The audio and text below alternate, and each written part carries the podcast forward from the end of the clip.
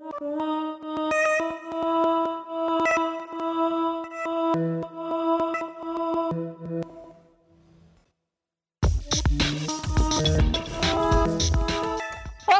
Aqui é Naira Renault e sejam bem-vindos ao Nervos Entrevista que nem deixou você ter tempo de sentir saudades com duas edições nesses últimos dias. Mas é que o cinema nacional tá com tudo nesse mês de agosto e não dava pra gente perder nenhum detalhe das estreias dessa semana, né? E uma delas é o filme Benzinho, que é o destaque deste Nervos Entrevista de número 6.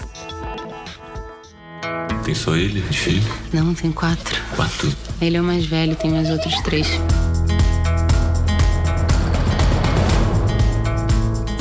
50 reais, né, irmã? Pera só um minutinho. É, mas faz um desconto pra ele, ela vai te fazer um desconto. Tu merece tudo isso, sabia, amor? Você sabe o que que eu mereço? Mereço mesmo é ganhar dinheiro com o meu próprio trabalho. É isso que eu mereço. Mês eu vendo bem, mês eu não vendo. Aí quero Posso- uma coisa fixa agora, Sim. sabe? Eu tenho que falar uma parada. Me chamaram pra jogar handball na Alemanha.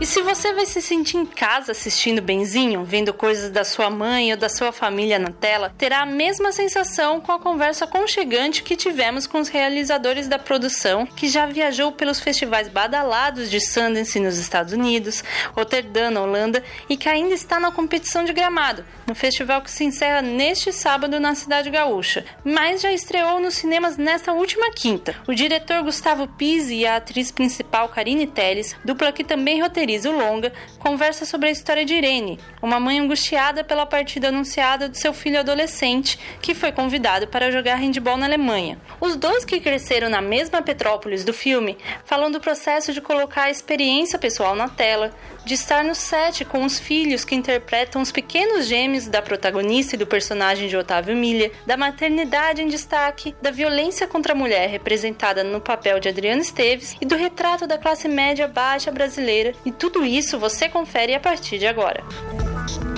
A, a primeira cena, assim, ela traz aquela familiaridade, uma coisa nostálgica. Eu lembrei do- dos meus tempos indo com a família, tentando atravessar a rodovia ir pra praia e tal. E essa familiaridade, ela, ela transborda, né, o filme. Então eu queria que vocês comentassem como foi nesse processo de, de escrita, tal, do, da feitura do filme, fazer isso, e quanto ajudou vocês estarem entre família também, com os meninos tal, e o quanto às vezes precisou, né, assim, dar, ah, não, vamos aqui, agora é profissional mesmo. Então, o filme, ele tem muito da nossa experiência, né? Aquela, aquela casa parece muito com a casa da minha avó, com a casa da mãe do Gustavo, com a casa da minha tia, que a gente é daquela cidade, né, de Petrópolis. Araruama é o lugar onde os petropolitanos iam nas férias, porque né, uma, uma lagoazinha que não tem onda, numa praia mais baratinha, que dá pro pessoal ir, era onde a gente ia nas férias. E então tem muita coisa ali da nossa das nossas memórias, da nossa experiência, mas ao mesmo tempo é um filme completamente construído. Ele é uma, ele é uma ficção completa.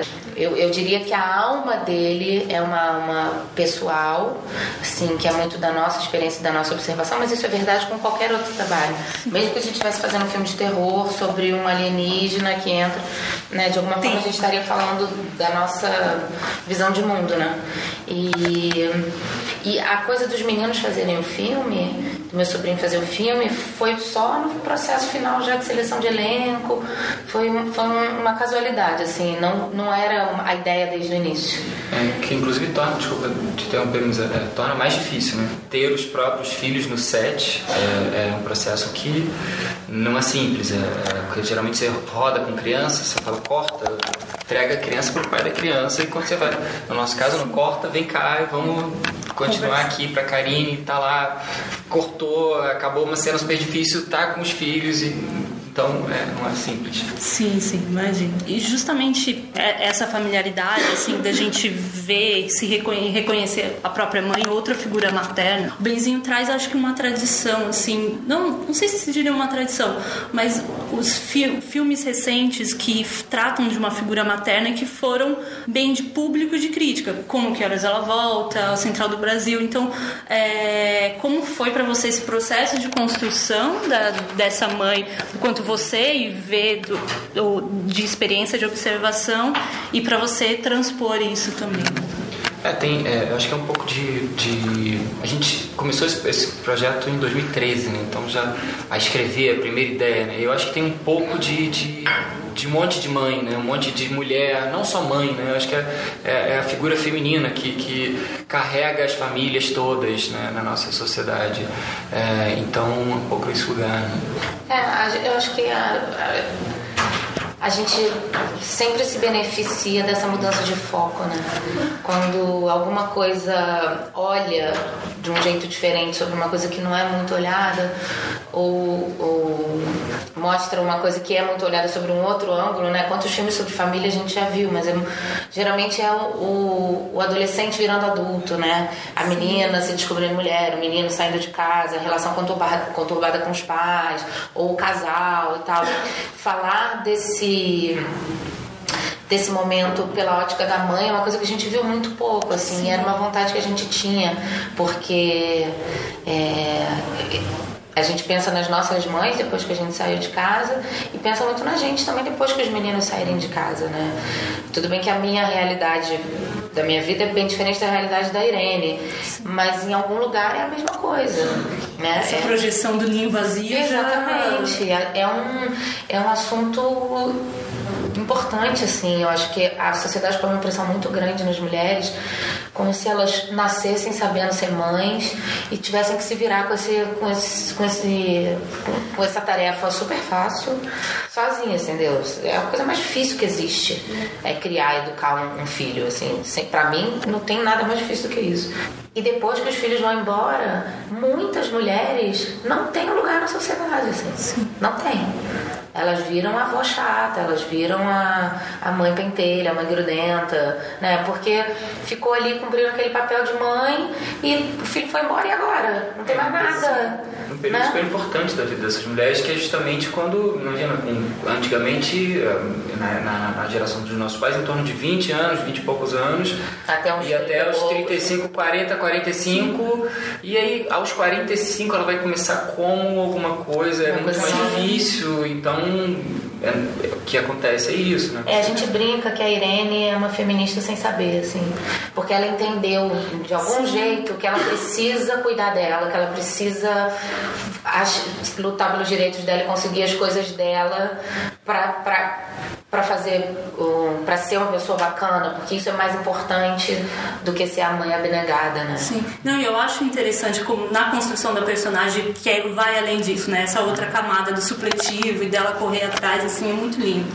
E, e, e outra parte feminina que é tocada é da questão da violência doméstica. E calhou, não que nunca existiu, é algo constante, mas que agora está em voga, discussão, então é, como foi tratar desse tema por esse viés assim muito humano. É, a gente é, é uma coisa que a Karine sempre fala é que é impossível falar do universo feminino sem falar da violência. Né? É uma violência que envolve, é, primeiro, para mim, é, o fato de você da, grande maioria das mulheres carregar o peso, o fardo todo do que é difícil dentro de uma relação familiar e também é, trabalhar em casa e fazer comida e, e, e trazer dinheiro para a família e lidar com um marido que muitas vezes é quase mais um filho, é, como é o caso do Cláudio, né, que ele é muito fofo, fofo, querido, gente boa, só que é, a Irene tem que cuidar dele também, sabe? É, ele não, ele, ele tenta ser o grande provedor, quer ter, ter sonhos mirabolantes, mas na realidade, no dia a dia, ele não está colaborando tanto. Então, isso é um tipo de violência também, sabe? Histórias, é, e claro, mais é, evidente e, e, muito mais pesada no sentido da violência física, né? Que a gente tem a Sônia, a gente vê a consequência dessa, dessa violência, né? E, e, e como ela é acolhida pela família, que no Brasil é a única possibilidade de suporte para as mulheres é a própria família, né? Você não tem um, um suporte governamental, isso fora do Brasil, muitas pessoas vêm falar, pô, mas vocês não têm um, um sabe, nos debates e tal. Mas não tem no Brasil uma, um lugar que recebe, que acolhe e fala, ah, aqui tem. Uau, caramba. É, é, tem, né? Mas não funciona pouco, é, Nos Estados sabe? Unidos as pessoas ficam assombradas, né? É, aqui no Brasil a vítima ainda continua sendo questionada, né? Ainda. Sim. E você tinha perguntado da outra vez como transpor, né? É, é, que acabei não te respondendo, mas é, é, é um pouco nesse lugar, sabe? De entender que é uma história, a princípio, muito, assim, aparentemente simples. O menino vai sair de casa e ele sai de casa. Então, como colocar isso, né? É, é trazendo tudo que está se passando nesse dentro da cabeça dela, praticamente, através de sensações e criando sensações para o espectador a partir do que a Irene projeta para gente. Então, acho que guiou muito é, esse lugar, né? De tentar trazer através de imagens e das relações o a bagunça toda e um momento de, de, de, de, calma, de quase uma construção de filme de suspense, né? Que para você levar o susto você tem que ter devagarinho, a música vai crescendo e pum. Então é, é, é norteou muito um pouco esse lugar assim dessa dessa música. Eu acho, acho até que a narrativa, até por alguns momentos, alguns planos que vocês passam no cotidiano e tudo mais, é como se ela quisesse adiar, assim, eu quero adiar esse momento, aproveitar cada segundo. Outra questão que é do, dos imóveis, né, digamos, aquela casa ruindo, e essa família que tem três imóveis, mas que nenhum é completo, né, um tá para vender, o outro tá para construir, aquele ruindo, e é um, meio que um retrato dessa classe média baixa, assim, e que é, que é muito comum no cinema contemporâneo, no cinema nacional é, contemporâneo, mas que vocês pegam por um aspecto mais micro, assim, então como foi? Primeiro é um pouco um espelho do país, né? Essa classe social é a classe que mais apanha, né? Porque o país começa a melhorar, eles melhoram. Aí dá uma ziquezira perde tudo. Eu vivi muito isso, a gente viveu muito isso, assim. A minha família tinha épocas que parecia que estava tudo bem e tal. Minha mãe tinha um carrinho legal. De repente aquele carro ia ficando velho, não trocava, não trocava, não trocava. E a casa ia ficando velha, e as coisas caindo aos pedaços. Porque é, é isso, né? Nem é pobre miserável, nem é classe média estável, burguesa, né? Que tem um negócio, alguma coisa assim. E então primeiro isso, assim, é, também é um pouco uma vontade de falar sobre é, essa depauperação no país, mas é muito uma, uma metáfora da Irene, né? dela como a casa como como a personagem assim. A casa como aquela estrutura tá ruindo não vai se sustentar mais. Tem que tem que renovar. Tem que fazer alguma coisa para construir a casa nova. E nosso bate-papo não terminou sem que Gustavo e Karine indicassem para o público de Benzinho as suas dicas no Conexões Nervosas. É, Coreeda. É, tem um filme do Coreeda que eu adoro que tem. que não sei se é tão relacionado, não é relacionado diretamente, Sim. mas tem um. acho que uma. um clima das crianças. É, é, porque ele trata nesse filme que são quatro estações. Qual é o nome desse filme, meu Deus? É das crianças que não sozinhas? É. Pois é, mas eu acho que é um lugar do oposto ali, né? Do, do abandono completo, sabe? Do, e, e, e o Bezinho é o oposto completo disso. E, e, acho que um complementa o outro, né? A falta que faz, enfim. É um filme que me inspirou muito para fazer a, a Irene é o Noite de Cabira. A, o trabalho da Julieta Massina no Noite de Cabira me inspirou muito. Me inspirou muito para essa personagem especificamente. Beleza, obrigada, viu, Obrigada gente? Filme do Coreeda que o Gustavo falou é o Ninguém Pode Saber de 2004. Pode anotar o título no seu caderninho ou celular, junto com Noites de Cabiria do Fellini, indicado pela Karine. E com essas dicas termina o nosso Nervos Entrevista de número 6. Prestigie o cinema nacional indo ver Benzinho e outros filmes brasileiros na sala mais próxima de você.